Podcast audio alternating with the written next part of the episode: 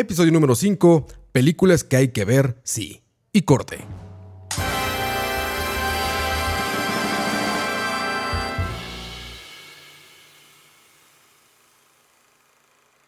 Películas que hay que ver, sí, es el tema de este episodio. Eh, un tema que les traemos también como para recomendar películas que hay que ver, sí, en diferentes categorías. Exacto. Que sí. más adelante las iremos abordando. Cada uno trae pues diferentes recomendaciones de diferentes categorías y sus respectivas películas. Exacto, y lo dejamos como abierto como a, o sea, películas que hay que ver si un género, si un director, Sí, súper si abierto una a situación. todo. Ajá. Y exacto, como para que la gente salga bien recomendada. Ok. Sí, recomendación. Es eso. Es recomendación, ¿no? Vamos a ver qué tan obvias son. o qué tan no obvias son. Sí. Porque pues, ah, deberían de ver Jurassic Park. Les voy a contar de qué va. No, pues. Y nosotros deberían ver El Padrino. Exactamente, el padrino. El padrino. Probablemente les guste el padrino. Exactamente. bueno, el ciudadano Kane. Exactamente. Esa yo, yo creo que les puede gustar. Dale, Dani, entonces, eh, ¿cuál es tu recomendación? Bueno, yo quiero comenzar con una categoría que es un género que me gusta mucho, debo confesarlo, y no sé si tan, a ustedes les gustará o a los que nos escuchan también, pero eh, yo soy muy fan de los Coming of Age, que son estas películas de, pues como de adolescentes, y últimamente he notado que las películas recientes de Coming of Age han dado como un giro, eh, como tal vez más fresco, o se siente como más reciente o más, este con el que uno puede un, un poco sentirse identificado, ya que los coming of age clásicos como Breakfast Club y estas películas de John Hughes o los coming of age de los 90 como American Pie, Ajá. pues se veían como muy lejos a tal vez a las vivencias de uno o de las vivencias de la sociedad actual. Sí, claro. Entonces traje tres películas que me gustan mucho y las disfruto mucho de ver, ya las he visto varias veces. Tres, wow. Ajá. Este, Ok. la primera es Oye, antes de que es la primera, Sí. ¿cuál es la más obvia? O sea, no de tus películas, me refiero. Si alguien quisiera una referencia de qué es un coming of age, ¿qué- ¿cuál sería una referencia? Para mí sería? Breakfast Club. Breakfast Club. Breakfast Club, es como sí. el coming of age clásico. Muy americano, eso sí. Es sumamente americano. Ajá, sumamente. sí, porque digamos, es la representación de cómo eh, la- en el momento en el que se graba la peli, que eh, Breakfast Club es 80. 80 y sí, 84 Ajá. o 5. Y entonces es como la representación de la adolescencia en ese momento y, Ajá. lo- y el típico, el, el jockey, que es como el fuerte, el fortachón, el cool, la chica Ajá, fresa. que son los típicos estereotipos Ajá, de. Ajá, como que han dado un giro últimamente y los últimos coming of age que he visto, eh, como que refrescan esa imagen. Se volvieron más reales, tal vez, Ajá, diría yo, no, no, sé. tal vez puede ser como más reales o tal vez menos aspiracionales, porque antes tal vez se colocaban esos personajes como, oh sí, yo quiero ser como, ¿verdad? El deportista Ajá, o la chica ajá. popular Ahorita, o el rebelde. A, a los Oscars estuvo nominado la de Spielberg, que es básicamente eso. Sí, Este, es, es- Fableman. es- Ajá, es como. Coming of Age Biopic también. Ajá. bueno, ahí está el ejemplo que pues nada más quería eso para que la Sí. gente pudiera Sí. como Sí, más entender un poco. ma- mejor, como entender mejor a qué estamos hablando, a qué tipo de película de género está hablando, Sí. ¿no? Ahora sí, Dani. Ok, la primera que les traigo es Booksmart de Olivia Wilde, Uh, que es su bueno. primer película. Esta es del 2019 y me gusta mucho porque es la primera vez que veo como en un coming of age eh, que los personajes principales sean chicas. Chicas adolescentes y no es la típica chica súper popular o la chica rica o la chica, este, no sé, súper talentosa, sino simplemente son dos chicas que se podría decir que son como las rechazadas, ¿verdad? Sí, como sí, las sí, aparte del, del colegio, estas típicas chicas que nadie les habla, que son las más nerds, que son... Exacto. Y están como en este momento de transición entre que ya no quieren ser chicas, sino que ya van a empezar a la adolescencia. Exacto. Entonces están como descubriendo. Es, es, es cool esa peli. Creo que había una um, comparación que decían que es como el Superbad, pero de mujeres. Ajá, es de mujeres. Ajá. De hecho, hasta el arte se parece. Sí, Ajá. e- eso es muy gracioso porque como que le intentaron dar ese giro, obviamente sin ser este, tan comédicos. En, Tiene comedia, pero no Ajá, tanta. pero no es tanta ni Ajá. tan presente. Tiene obviamente sus hints como de Superbad, que es lo que decías. Pero sí, me llama mucho la atención y la temática que tocan porque además de que son como estos problemas de estoy en el colegio, estoy atravesando mi adolescencia, es, va un poco más allá, que es como la exploración sexual de ellas, este, la aceptación también hacia, lo- hacia la sociedad y cómo los ven los demás. Pero no, no cayendo como en los típicos estereotipos. Me pareció como muy refrescante para hacer un tema un poco cliché, que es como Claro. los chicos de la escuela, ¿verdad? Sí, no, el y, y- cast está muy bien, güey. Yo no lo he visto, por eso estoy hablando desde la ignorancia que no lo he visto. Pero a ver, Jason bueno. Sudeikis, Ujú. muy simpático. Will Forte se me hace un genio. Will Forte es este güey que hizo la película de. ¿Cómo se llama esta? Bueno, hizo una serie que se llama The Last Man on Earth. ¿Nunca la vieron? Will Sí Forte. sé cuál es, nunca la vi. Está muy buena. Y hizo la película esta de comediante del periódico de Ah. comedia de Harvard.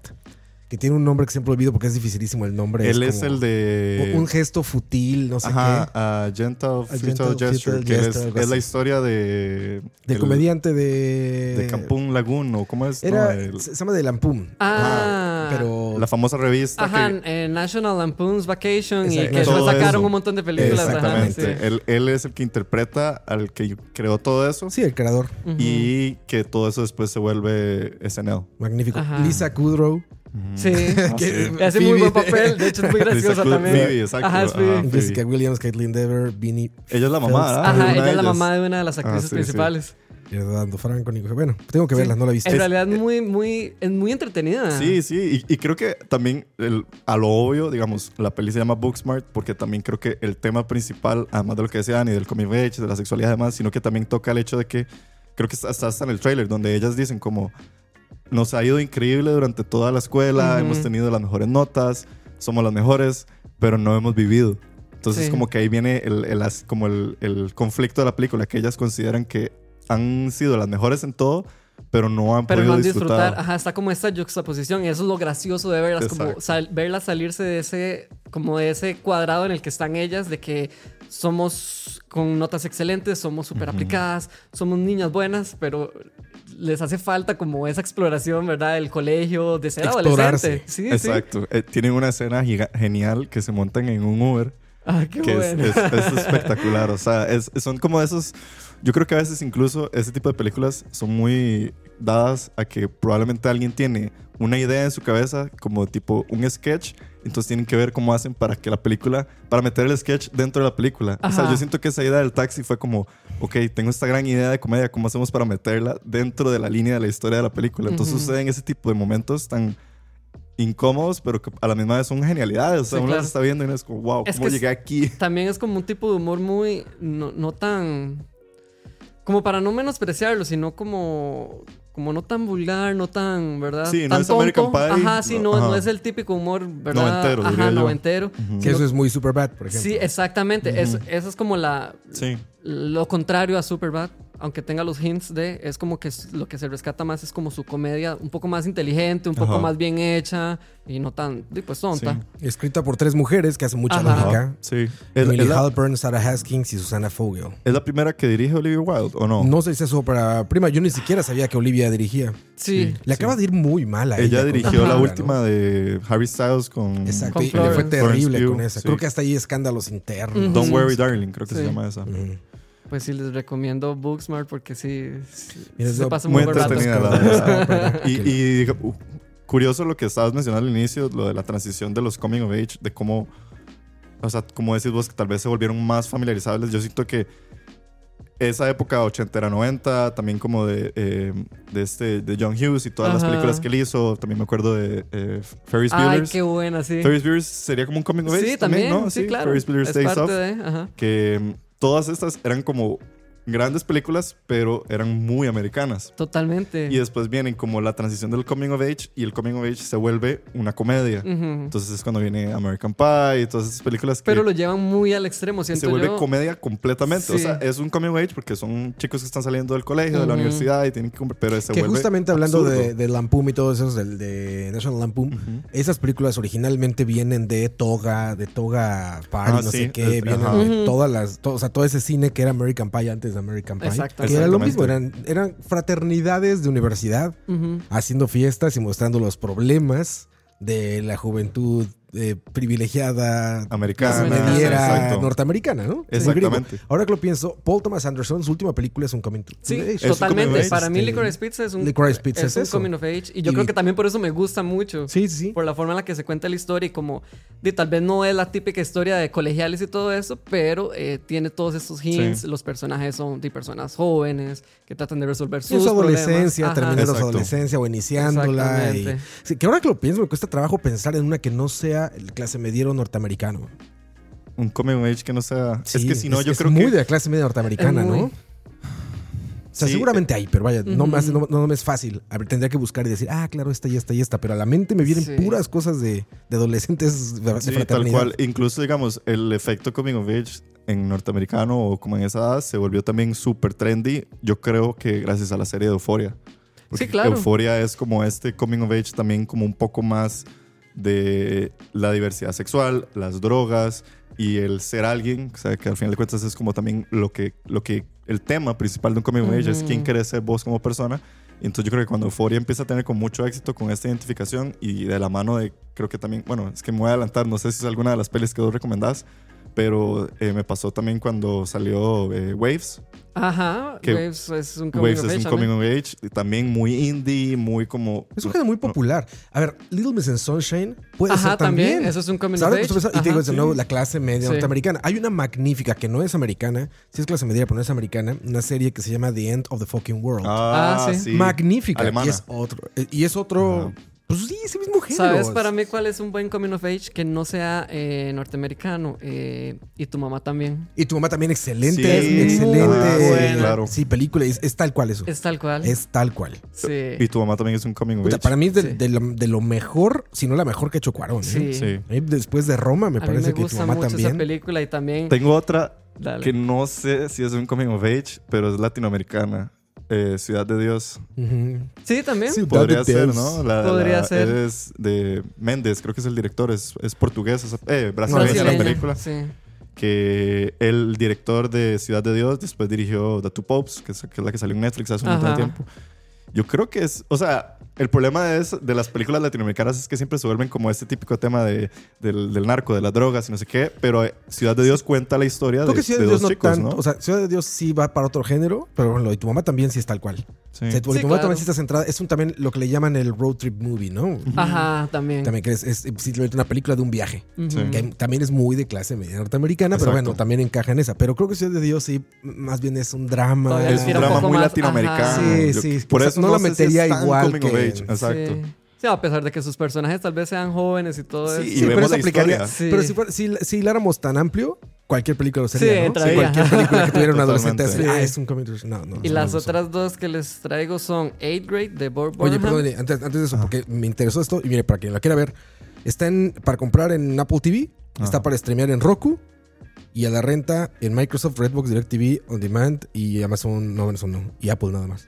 Ahí está. Ah, muy bien. La que tú ves, Booksmart, ¿tú lo viste en el cine? Eh, no, la vi en mi casa igual en Ya en streaming. casa. Ok. Porque sí, yo la verdad pasó por totalmente desapercibida para mí. Me estoy enterando ahorita de la película y a buscar no está tan fácil encontrarla. No. Pero bueno, ahí en Apple TV sí. Sí. Está Ahí cara, tienen ¿eh? 10 Booksmart. dólares. 10 dólares la renta. Entonces.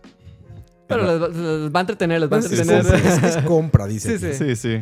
Pero bueno, vale la pena. Ah, que Perdón, las otras dos opciones que les traía también era 8th Grade de Bo Burnham, que esa es muy reciente, esa es del 2020, si no me equivoco. Gateway, ¿cuál es ese? Borja es el comediante Ah. este de la Ajá. cuarentena, ¿va? Del de Ah, Inside. sé cuál es. Ok. Ujú. Ajá, que también trata igual como de esta chica adolescente, pero este va más ligado como a cómo se perciben los adolescentes en redes sociales, que también eso me llamó mucho la atención, que es algo muy, di- pues, muy de la actualidad, y es como ver esta chica adolescente cómo lidia con su ansiedad, porque ella es como un blogger, una chica Ajá. como tipo blogger. Y... Súper incómoda esa película. Exacto, eh, yo creo que eso es lo que más, más rescato, que no es tan de comedia, sino más bien va tirando un poco más casi que hasta un drama, Sí. porque es como verla a ella lidiar con su ansiedad y cómo quiere ser percibida ella por sus redes sociales y a cómo es en la vida real. E Incluso yo diría que el, el- el mensaje final, a diferencia del resto de Comic Face que se me viene a la, camen- a la mente, es como, como que no es satisfactorio en el sentido, No. o sea, terminar la película No, es vos no como, terminas feliz, digamos. No, o sea, es, es- esa, esa es complicada de ver. Sí, sí, Sí. Es, es un poco complicada de digerir, pero eh, por su temática me gusta Sí. mucho y, y siento que es como una propuesta muy, pues, muy refrescante. Y visualmente tiene este, esta técnica que utiliza como ella es blogger, muchos de los encuadres, muchas de las tomas son como con un celular, como si ella se estuviera grabando, de tal cual, con un Redes selfie sociales. cam, redes sociales y cosas así. E incluso recuerdo que creo que también fue como de estas pelis que introduce mucho la el celular tal cual como algo narrativo, o sea, es decir, Ajá, todo lo que está lo que sucediendo, está las pasando. aplicaciones Exacto. cuentan también parte de la historia. Entonces va muy a la época, porque ya, bueno, los celulares son parte de nosotros. Pero yo creo que lo, más, lo que más choca es, es eso, es como ella, la edad en la que está Ujú. y por lo que está pasando, se vuelve muy, muy incómodo. Y a- incluso, a pesar de ser eh, desde un punto de vista americano, y a- incluso a, que- a pesar de que ella es mujer, Ujú.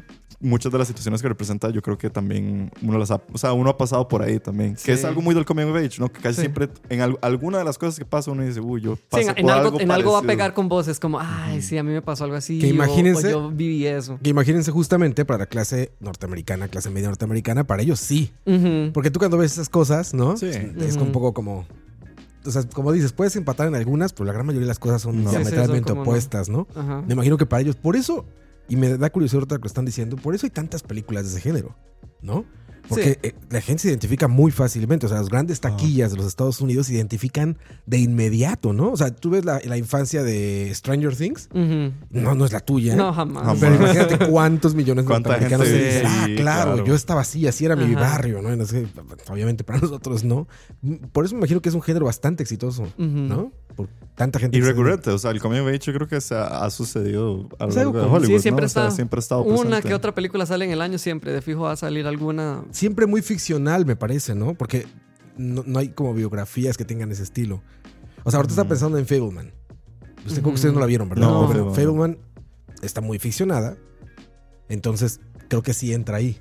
Pero si fuera, por ejemplo, la adolescencia de Steve Jobs, creo que no sería un. No, No. Ya, ya es como biopic. Ya, se- ajá, Sí, ya sería como. biopic. Ah, bueno, ¿no? Sí. Sí, como que tiene ese elemento que lo divide de, Sí. de qué, de qué sí, que Una no. comedia, o, o sea, algo que, que la lleva a esta fantasía. También, a ver, ahí también me parece interesante eso. Igual por eso te identificas, porque igual no son las realidades, son las fantasías de esa edad. ¿no? Son lo que te imaginabas que era esa edad, Claro, no lo O que lo que era uno pensaba, sí. Ajá, lo que creías que era Lo esa que edad. creía que era. sí, completamente. Sí, buen punto. No, lo, no lo había visto desde esa perspectiva. Se vuelven como, o sea, el coming of age se vuelve más bien en un deseo, ¿no? En, la- en, la- en- en qué- cómo te gustaría que hubiera sido tu Que vida, hubiera ¿no? sido. Ajá. Ajá. Sí, exactamente. Wow, me quebraste bro. Ajá, sí, literal, es como. Sí, sí. es Ya que no lo veo de la misma que lo escu- manera. que escuché hablar de eso, dije, sí es cierto, porque no, o sea, me pareció cero. Cuando, cuando alguien de ustedes dijo eso de que te identificas, dije, no es cierto, o sea, en la No. realidad no. No. No, no. Te sientes que te, te identificaría. Te gustaría identificar. Exactamente, pero no se parece nada a la realidad de la adolescencia, y menos aquí en Latinoamérica. Sí, todavía menos, ¿no? todavía En menos. Hispanoamérica, ¿no? Y el último es este Boyhood Uh, de sorry. Richard Linklater, sí. De Lineker, ¿es el nombre? Ajá, sí, Ajá. Richard. Este, que para mí esta peli más que todo es por, por el aspecto de la producción, Sí. que le tomó 12 años hacerla, que usa los mismos actores y actrices desde el inicio hasta el final, Hasta o sea, los ve uno envejecer. Y bueno, también la temática que dices, también es, es real. Esa tal vez es la única que yo he dicho, ok, sí, esto sí se siente como algo que me podría pasar porque es como toda la infancia y la adolescencia de este chico y después llegar a la universidad y es como, ¿y ahora qué hago con mi vida? Sí. Que yo creo que eso sí es algo más recurrente eh, pues en todas las personas, tener como esa crisis existencial. Sí. Eh, me gusta mucho esa película. Eh, yo, A sé mí no. que, ajá, yo sé que a Diego no le gusta y yo sé que hay gente que se le torna muy aburrida. Sí, a mí me pareció aburrido, Sí. honestamente. Y sabes pa- me pasó a mí, que me pareció que la mercadotecnia fue aplastante en su contra, porque te vendieron tanto esa idea Sí. de es que son 12 años y no sé qué, que cuando llegabas a verla decías, si tuvieron que esperar 12 años para ponerme esta historia. Para enfrente". eso, es lo que ajá, sentía. Fue como, o sea, no está mal, pero dije, o sea, 12 años, tú hubieras hecho tres películas Sí. mejor, güey, Sí. ¿no? Y me Eh. cuenta esta historia con otro actor que se ve un poquito más grande. Y hasta la fecha sigue siendo como el referente, creo que de los Coming of Age recientes. O sea, si alguien habla de Coming of Age, la primera que te va a poner siempre Sí, es es Boyhood. Boyhood. Sí, sí se Siento volvió que el todavía, emblema. ajá, se volvió como de los recientes, es la... Que no Insignia. sé, o sea, les quedó mal con el dato, pero algo leí recientemente en algún lado como que están intentando hacer un proyecto parecido en ese sentido. Es él, ¿no? Lo que estoy buscando. Es No, él. eh, creo que es él. Ahora va para 20 años. Ajá. Ahora va a ser una ¿En película de serio? 20 años. Ah, Creo que sí es no Richard. Linklater. Bueno, eh, Ajá, eh, Richard Linklater. Richard Linklater es famoso por la trilogía del Before, Ajá, Before. que son Before Sunrise, Before Midnight y Before, Before Sunset. Sunset, ajá. Que es día. Ethan Hawke y ella se me olvida el nombre. Claire, Celine, ah, C. Ajá. Pero bueno, y es curioso porque yo creo que de las cosas, a mí Boyhood me aburrió, y hay, pero sí hay cosas que me gustaron. Y yo creo que las cosas que más me gustaron son las cosas en las que es conflictiva. Que digamos, Boyhood fue una peli que apostó por Julie 12 Depli, años. perdón. Ah, ok. Que Boyhood apostó por 12 años a un chico Ujú. Que era lo que comentábamos aquí fuera de cámaras, Sí. le apostó a un chico que no sabíamos si siquiera iba a ser buen actor. Ujú. O sea, pudo haber sido un buen niño, pero después en 12 años, quién sabe si iba a terminar transmitiendo la sensación de un chico y no sé qué.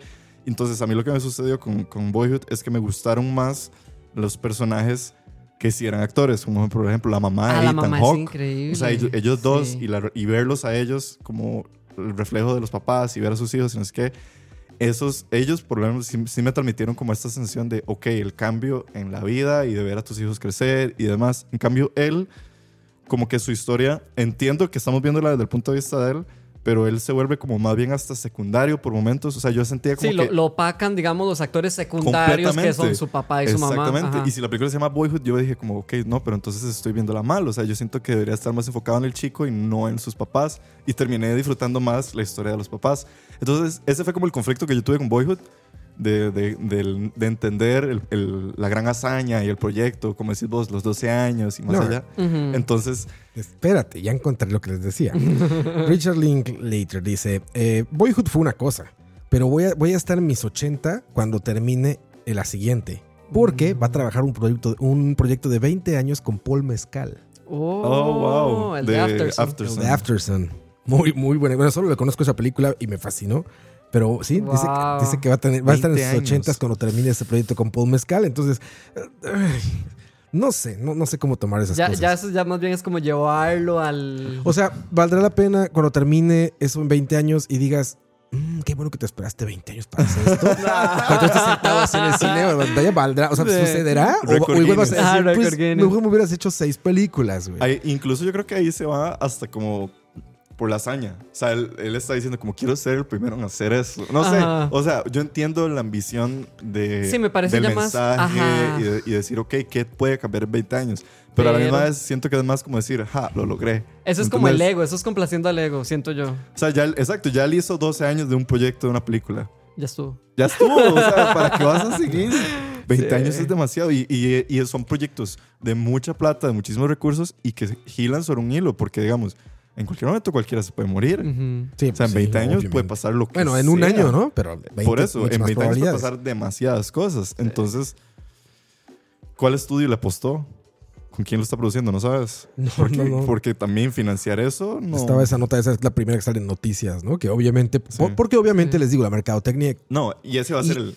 Y él lo dijo. O sea, no es una cosa como que lo O sea, más bien sí lo citaron, pero él, él es el que describe que.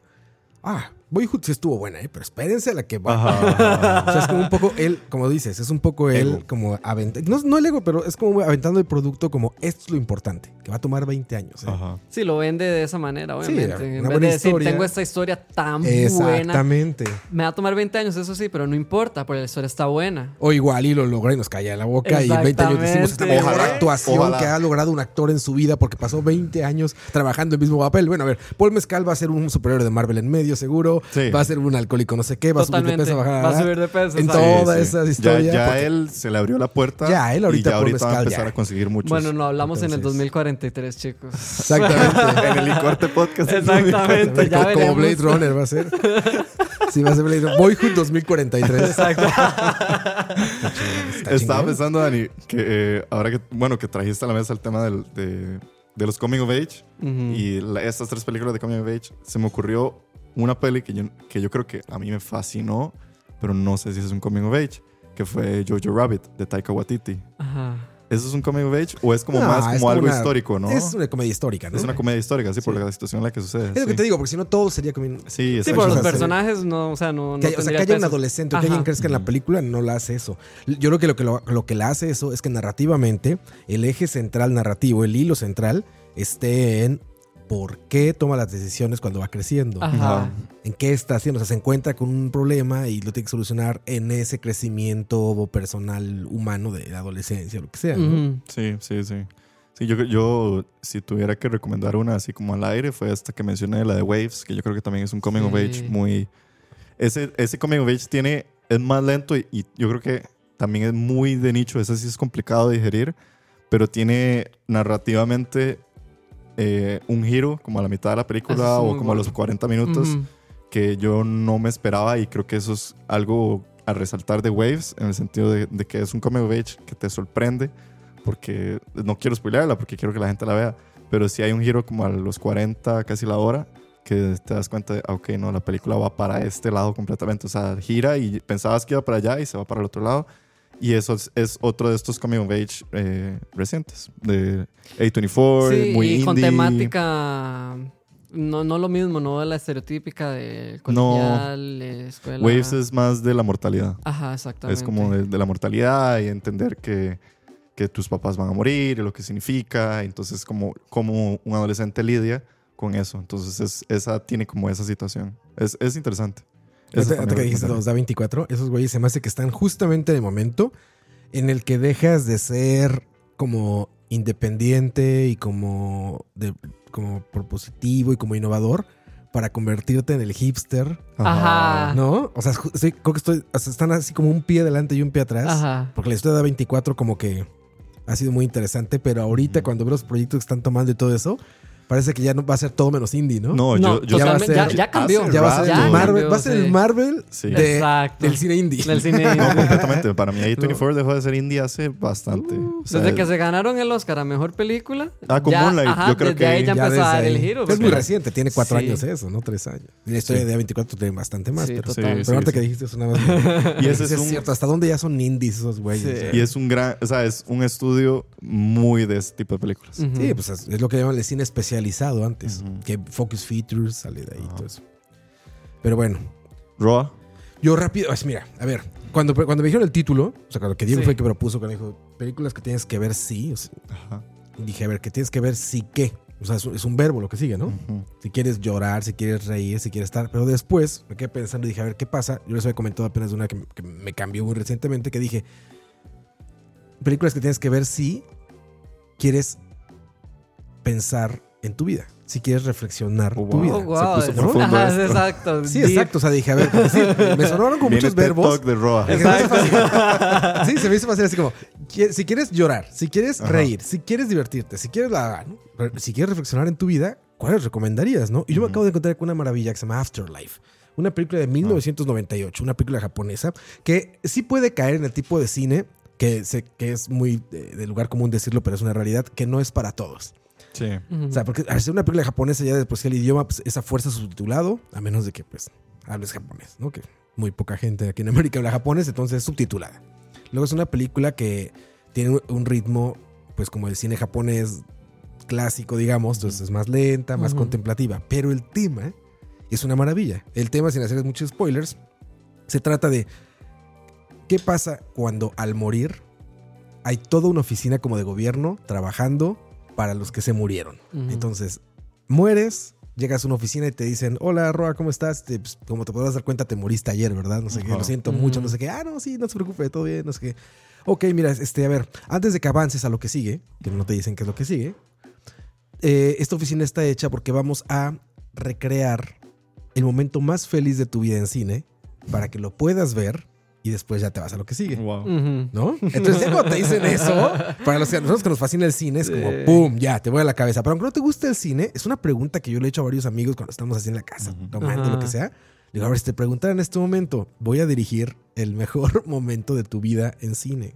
¿Cuál sería, no? Es que es una gran... Es una gran pregunta, es una película Sí. muy reflexiva, ¿no? Sí, claro. Y entonces la película explora cosas eh, en las que, por ejemplo, eso es, esto es muy al inicio, no es spoiler, más bien lo importante está después, pero al principio le dicen, ok, si no sabes cuál es el momento, no te preocupes, porque aquí grabamos una hora de cada cierto tiempo de tu vida, ¿no? una hora de cada día o algo así, entonces te dan unos, unos VHS para que los veas en esos tres días que tienes para decidir ahí en esta oficina como de gobierno, tal cual en Japón, ¿no? Y Oh. ahí están los que no saben, pues están viendo su vida en videocassettes para acordarse de cuál es el momento que se quieren llevar a lo que sigue, que nunca te dicen qué es. Y hay todo un equipo de, de, pues, de cineastas, de productores, de escritores, de todo trabajando en el que tú les digas. como ¿no? un detrás del detrás, porque es una película que enseña también en Sí. parte una producción, ¿no? Sí, sí, sí. ¿Se acuerdan esta película donde editaban la vida de las personas, este, Robbie Williams? ¿Cómo se llama esa película? Que editaba las vidas de las películas. Sí, sí, se Sí. ponía, se ponía a editar como todo el reel de tu vida. Ahorita les digo cómo se llama. Pero bueno, es, Wow, la he es una, es una. Es una película que lo que provocó en mí es encontrar una nueva pregunta no obvia después de una película, de ver una película, ¿no? O sea, que tú sales de una película como elaborada, un documental y todo eso, un documental, por ejemplo, de violencia o cosas de esas, y dices, wow, ¿qué estamos haciendo para cambiar esto, no? Sabes, un documental, por ejemplo, ambientalista, ¿no? Y dices, güey, ¿por qué estoy contaminando? ¿O qué voy a hacer para que dejar de contaminarse, de contaminar? ¿O qué voy a hacer para que el agua no se termine en 50 años? Entonces la siguiente generación ya no tenga agua que tomar, etcétera. Ujú. Con esta película, cuando Head, terminé. head scratchers le llaman esos, ¿no? Sí, Ese sí, sí, como que te dan, sí, te dan comezón en la cabeza. Ajá. Entonces, cuando terminó esta película, lo- yo sentí una tristeza muy profunda y dije, güey, no sé en este momento de mi vida cuál es el momento más feliz o cuál quisiera Wow. que filmaran, ¿no? Vamos a llorar, Qué gran pregunta. Fue, como ir a terapia sin ir a terapia. Qué gran pregunta. Y eh, muy al principio de la película vienen cosas obvias. O sea, Mm, donde dices, sí. el momento más feliz del mundo. Ah, un adolescente que se murió, por ejemplo. No, ah, cuando fui a Disney con mi familia. Dicen, a ver, espérate. Yo sé que estuviste muy feliz, pero probablemente reflexionalo bien. Ujú. Ujú. Porque no es este momento más feliz. Y entonces ya es como, ah, sí es cierto, ¿no? Sí estoy muy feliz, pero no sé si sea el más feliz, ¿no? Claro. Sí. Y la película, se los digo, se la súper recomiendo. Afterlife, de 1998. El director que yo, eh, es la única película que he visto de él, se llama Hirokazu Koreeda. Ok. Hirokazu Koreeda, si lo pueden buscar. Tiene varias ya, me puse a buscar otras dos o tres, no he podido verlas. Ok. Pero ya ves que otras, este, hay una que se llama, muy premiada, que se llama Shoplifter, que es la última que sacó. Es muy reciente. Y también, también es japonés, evidentemente. Y esta tiene ya como, ya como más pedigrí. O sea, ya el pedigrí ya venía, pero digamos que ya tiene mucho reconocimiento. Claro. esta Exacto, sí, película. ya sabes. ¿Dónde la viste? ¿Dónde la encontraste? Esa la encontré en Cr- Criterion. No me acuerdo, creo que en Criterion Ok. fue donde la encontré. Pero bueno. Entonces, esta película, les digo, es una película que si quieren reflexionar, si quieren ver algo diferente, algo fresco, que te ponga a pensar y que digas, güey, ¿cómo- Introspectivos. Sí, introspectivo y que te ponga a razonar y decir cuál es el momento más feliz de mi vida. Y lo, lo más increíble de la película es que sí los filman.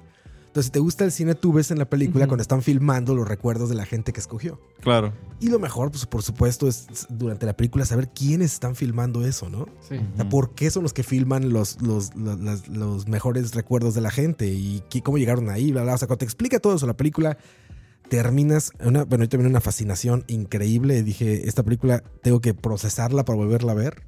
No la voy a ver de nuevo inmediatamente, pero voy a hacer esas películas Ay, que voy a ver 10 veces en mi vida. Hay que digerirla, exactamente. Es complicado digerir. Sí, Y, sí, y es inmediato. curioso porque ese tipo, o sea, justo me, pusi- me pusiste a pensar en películas que tengan como ese tipo de mensajes, como introspectivas. profundos, o- ¿no? Sí, que sea profundo en realidad. Ajá, y me acordé de, de una película y voy a aprovechar y la voy a recomendar una vez. O sea, no, no tengo los apuntes porque no hice el estudio, porque se me- o sea, Porque yo- acaba de salir. acaba de salir, el- pero es una película que recuerdo que la primera vez que la vi eh, me dejó eso mismo. O sea, es una comedia, pero gira alrededor del tema de la, eh, la cuando se inventa la mentira. La película se, se llama The Invention of Lying y es la idea de un mundo en el que nadie puede mentir.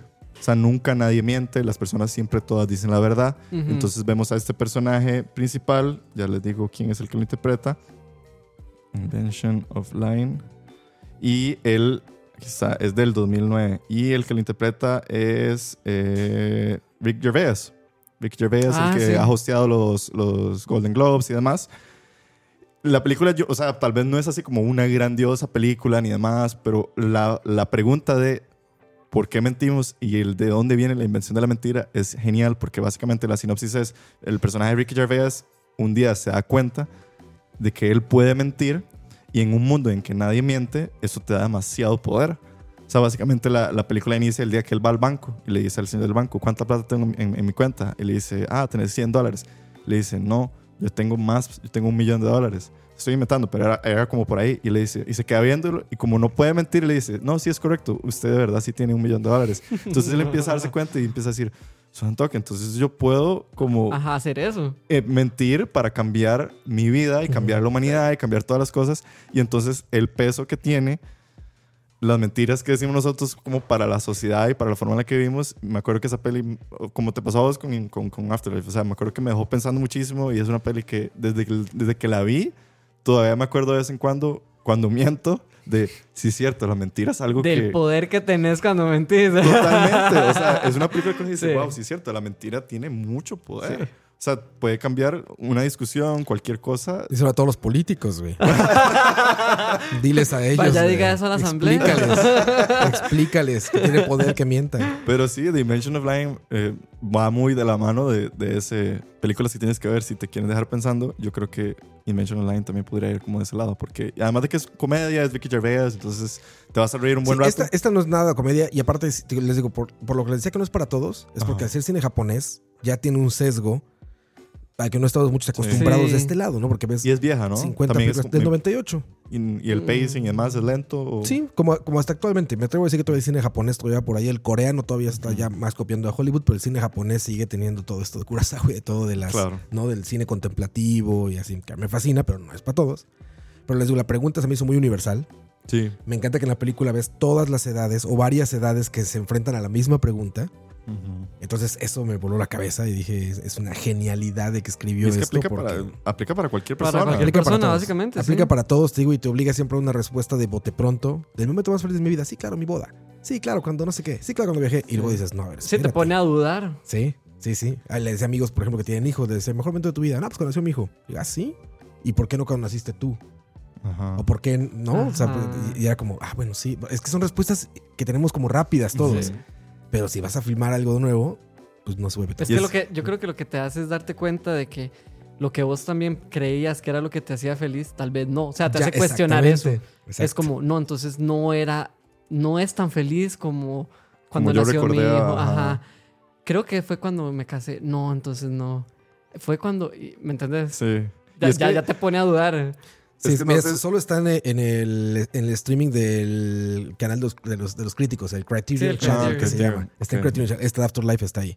Ok. Ok. Es que incluso yo diría, ya es como súper filosófico, pero yo creo que incluso esta, es, estas típicas respuestas que uno tiene, ¿verdad? De, ah, el momento que nació mi hijo, o cuando me casé, o cosas así, van también de la mano de la nostalgia. Entonces, pero con la nostalgia, como todos sabemos, cuando te gustaba mucho una película vieja y la volvés a ver, después es como, bueno, tal vez no era tan buena como yo la recordé. No sé si, la- si eso pasa con la felicidad. Conforme va envejeciendo, Sí, si cambia lo volvés a ver para feliz. atrás y es como, bueno, ya no. la Claro, verdad es porque que ya no estaba hace. sesgado por la emoción del momento. Ajá. Y lo que te hacía feliz en algún momento, ¿no? Exactamente.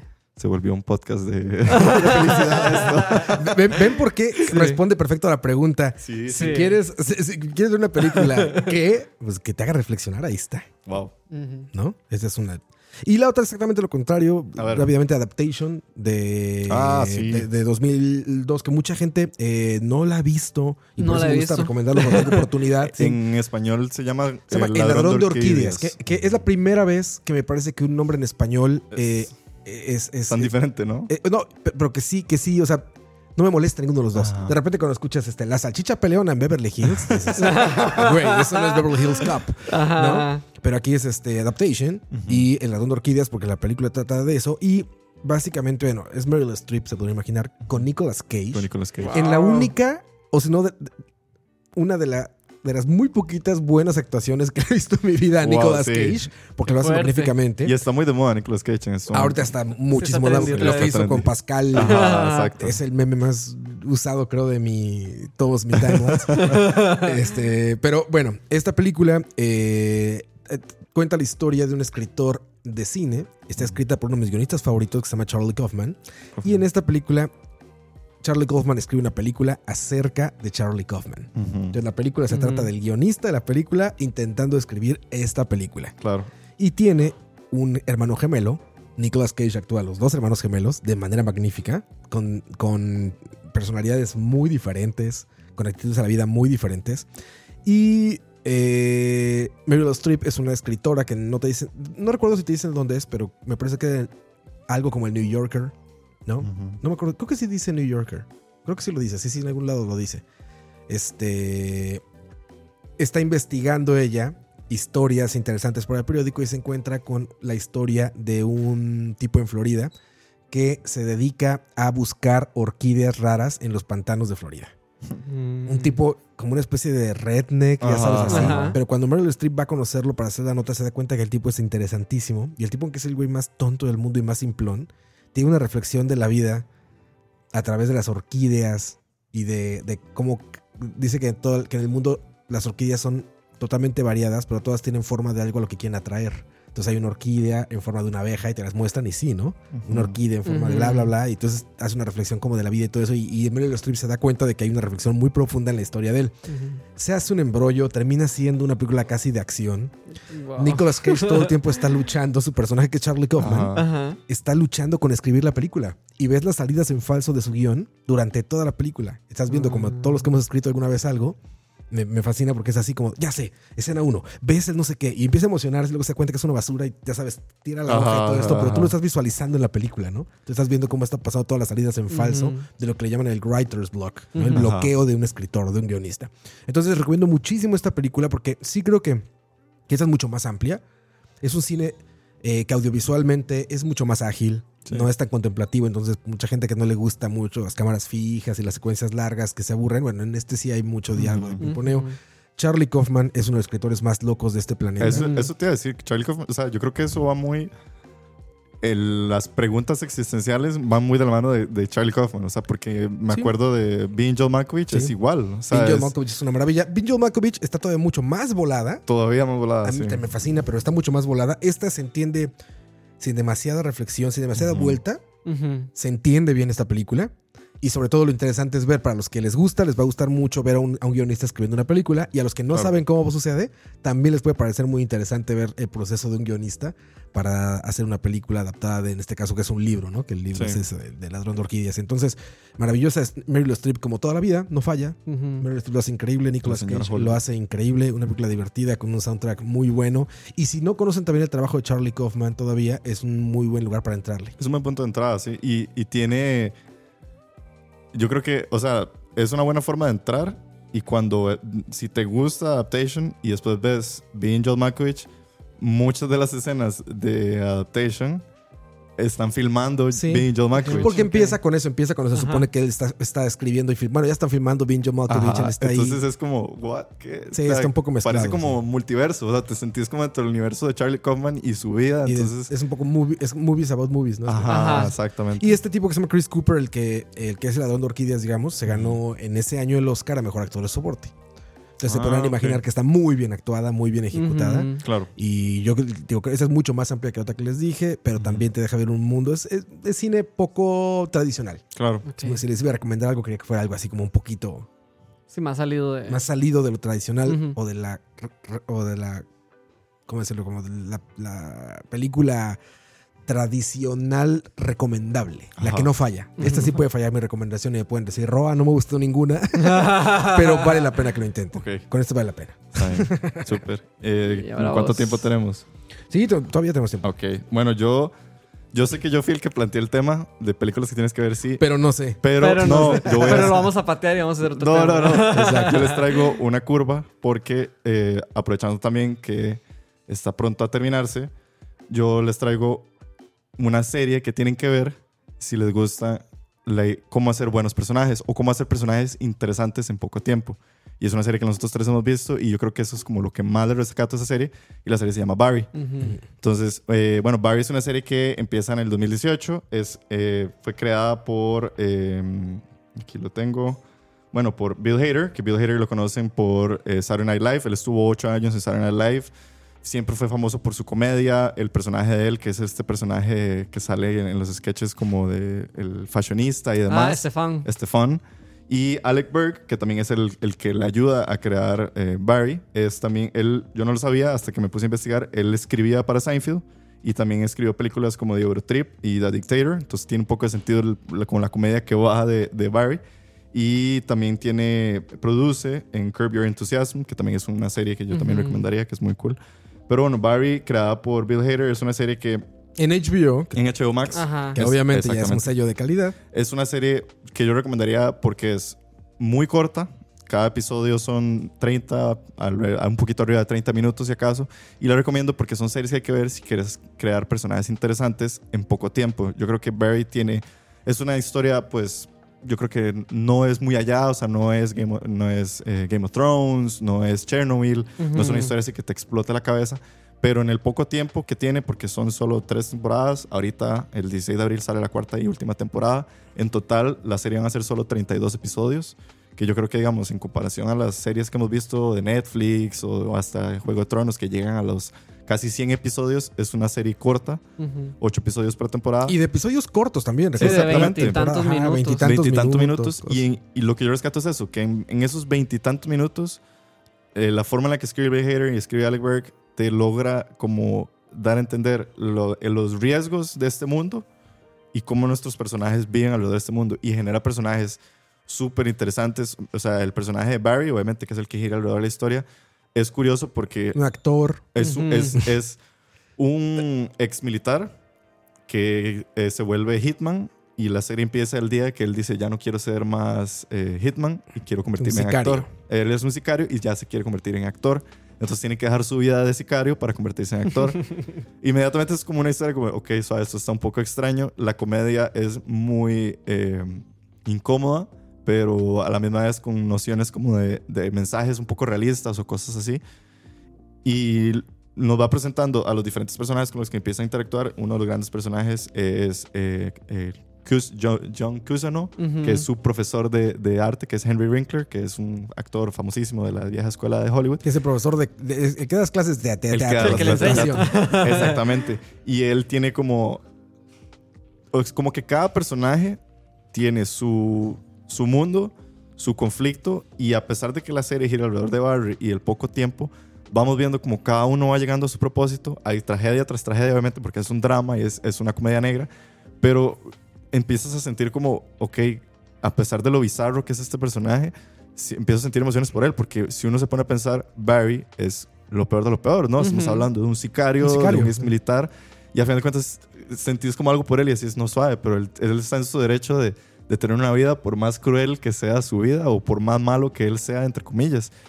Y yo creo que el de los personajes más memorables que tiene la serie y creo que los mejores personajes que ha salido en la televisión es Noho Hank, Sí, totalmente. que lo interpreta, eh, aquí lo tengo apuntado el nombre porque siempre se me yo creí que lo de las cejas era un asunto de la serie. No, sí. Y no, no tiene Eso sí. cejas. Entonces es pelón y sin cejas. Entonces ya desde ahí es Sí. magnífico como Anthony personaje. Carrigan es el que interpreta a Sí. Noho Hank. Muy buen Y personaje. Noho Hank es un chechenio Checheno, que, sí. eh, que llega a Los Ángeles, pertenece a un cartel, pero él ya, él es todo lo que uno, contrario a lo que usted esperaría de una persona que trabaja en un cartel. Exactamente. Entonces, sus estupideces, sus diálogos siempre me parecen brillantes. Es un personaje que no te, no tiene como relevancia demasiada en la historia. Ya después se empieza a volver un personaje muy interesante en la historia y ya tiene todo un rol y una personalidad. Pero al inicio es como un personaje como, ok, esto está muy curioso. Y de hecho, Bill Hader eh, afirmó que en el primer episodio el personaje de No Hank debió haber muerto. Eh, o sea, el, el personaje de No Hank no debió haber continuado en la serie, pero Anthony Carrigan hace tan buena interpretación y hace un personaje tan curioso que él dijo, no, no, no, dejémoslo Hay que que viva y que sí. se mantenga y eventualmente se vuelve uno de los pilares de la serie. Y todos esos comediantes de stand-up, que básicamente, pues todo lo que viene, a ver, es muy anterior, más o menos, al stand-up, lo de Saturday Night Ajá. Live y esas Ajá. cosas, pero Bill Hader lo van a conocer la gente por sus imitaciones. Sí, ¿no? Sí. sí. Eso lo vio como súper súper Exactamente. la corriente principal. Evidentemente, para los que veíamos Saturday Night Live ya estaba ahí. Pero en esta me parece que esta serie tiene el espíritu de los actores o de los, de los comediantes de stand-up comedy Ajá. que hacen, eh, ¿cómo le dicen esto? Este, eh, improvisación, improv, ¿no?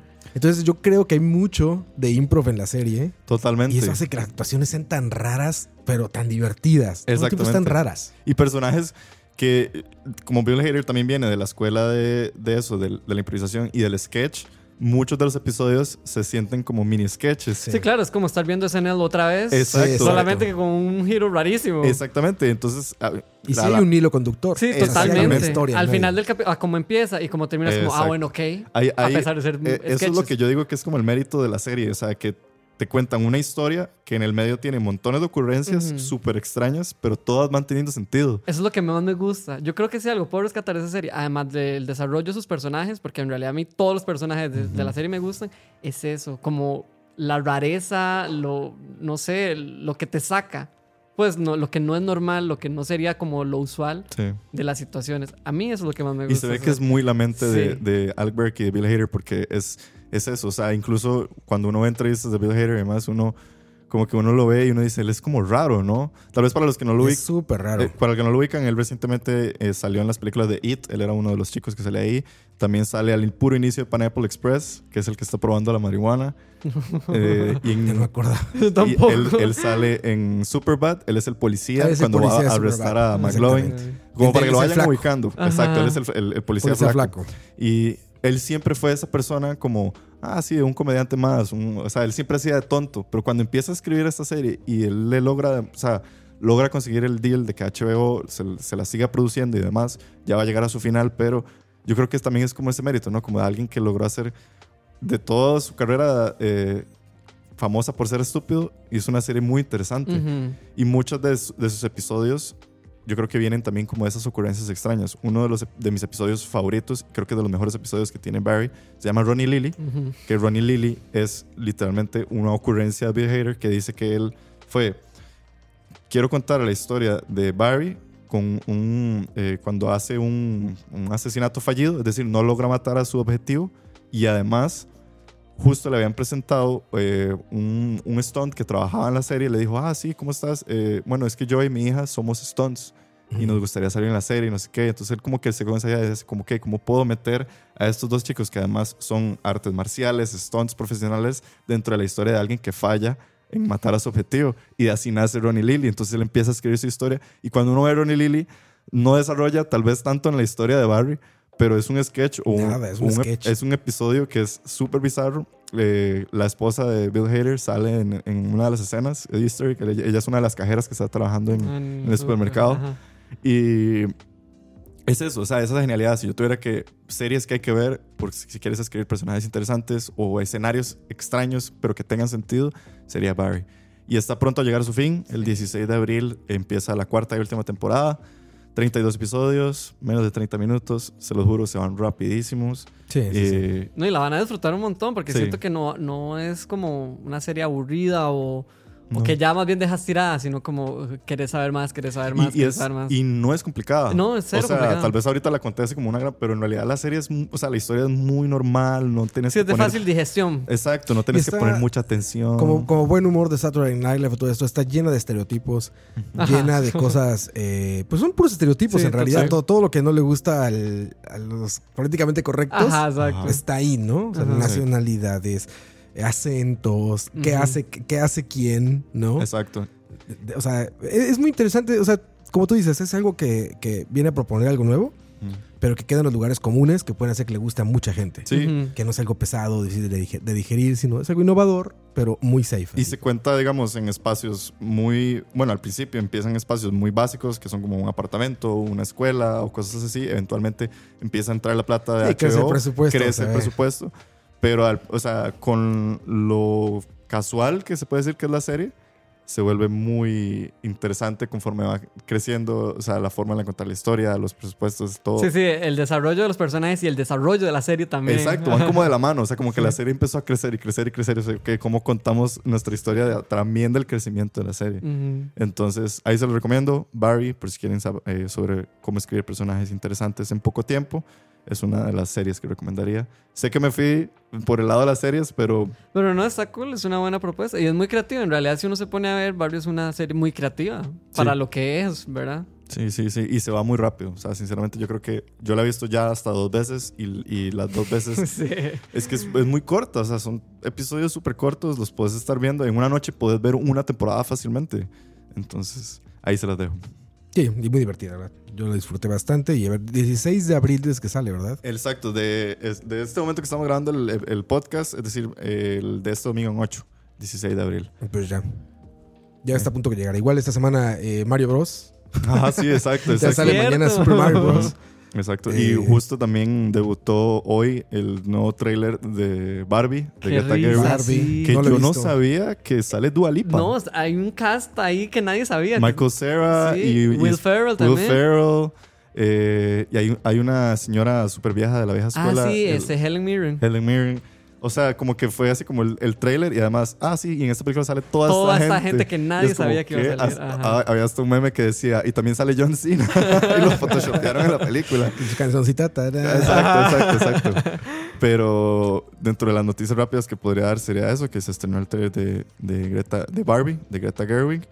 Eh, no sé, bueno, o sea, si nos Dungeons pusimos- and Dragons y Ajá. Que la y anunciaron que van a hacer divertido. Shrek 5 también. van a hacer Shrek 5. Ya Shrek se 5. lograron hacer que Freddy, eh, Eddie Murphy... No sabía que había cuatro, güey. Es que ellos son Michael Mike Myers, Eddie Myers, Murphy y ajá. ella es Pamela Anderson. No, no, Cameron Díaz. Cameron Díaz. Ajá. Se pusieran de acuerdo y van a hacer Shrek 5.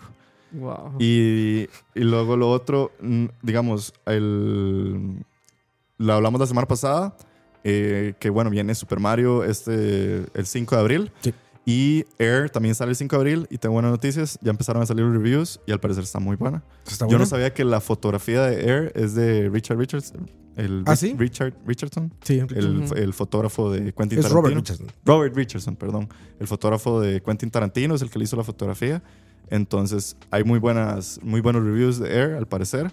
Y lo último que les quería decir es que eh, no está 100% confirmado, se está negociando en este momento, pero Warner está negociando con J.K. Rowling y con HBO Max. Yo leí que sí está confirmado, ¿no? Ya es 100% confirmado. en serie. O sea, Ajá. va a ser Harry Potter, Van a hacer la de los Potter, libros, la serie. en serie. Ajá. No sé, está, yo, según yo estaba confirmado. Según Sí. yo, pero no, no estoy seguro. Sí, quieren, hacer- quieren transformar cada, cada libro en una temporada y entonces Ajá. van a, con el- la plata y el- la plataforma de HBO Max, volver a hacer eh, A Harry Potter como A ordeñar millennials. A Exactamente. Exacto. ordeñar millennials. ¿sí? Yo cuando, cuando sacarle empecé- dinero. Cuando leí la noticia, yo dije, wow, pero ¿por qué? Y después empecé a entender, yo no, sí, claro, es un éxito. O sea, Imagínate. eso va a Y acaba de salir Howard's Legacy, el juego, que Ajá. vendió también como churros para aventar para arriba. Sí. Entonces, por supuesto. J.K. Rowling va a seguir haciendo plata Hasta hasta el el último día de su... Haciendo un Disney. haciendo un Disney, Está haciendo un básicamente. Disney. Todo, todo. Pues Pero sí. bueno, hasta aquí llegamos. Se nos acabó el tiempo.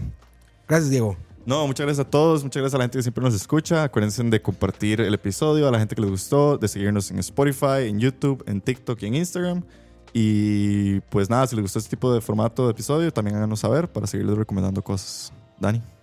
Gracias a todos que nos escuchan, a los que nos ven, a los que nos siguen en las redes sociales y ahí les dejamos todas estas recomendaciones. Exacto, para que saquen Espero libreta. que les gusten, sí. Saquen tiempo para ver más que nada. Tiempo, eh, dinero en algunos casos. Ya vimos que algunos no están tan baratitas ahí las rentas, eso. Pero bueno, cada quien sabrá cómo consume. Exacto. Yo soy Oscar Roa y nos vemos en el siguiente episodio de Y Corte Podcast. Chao.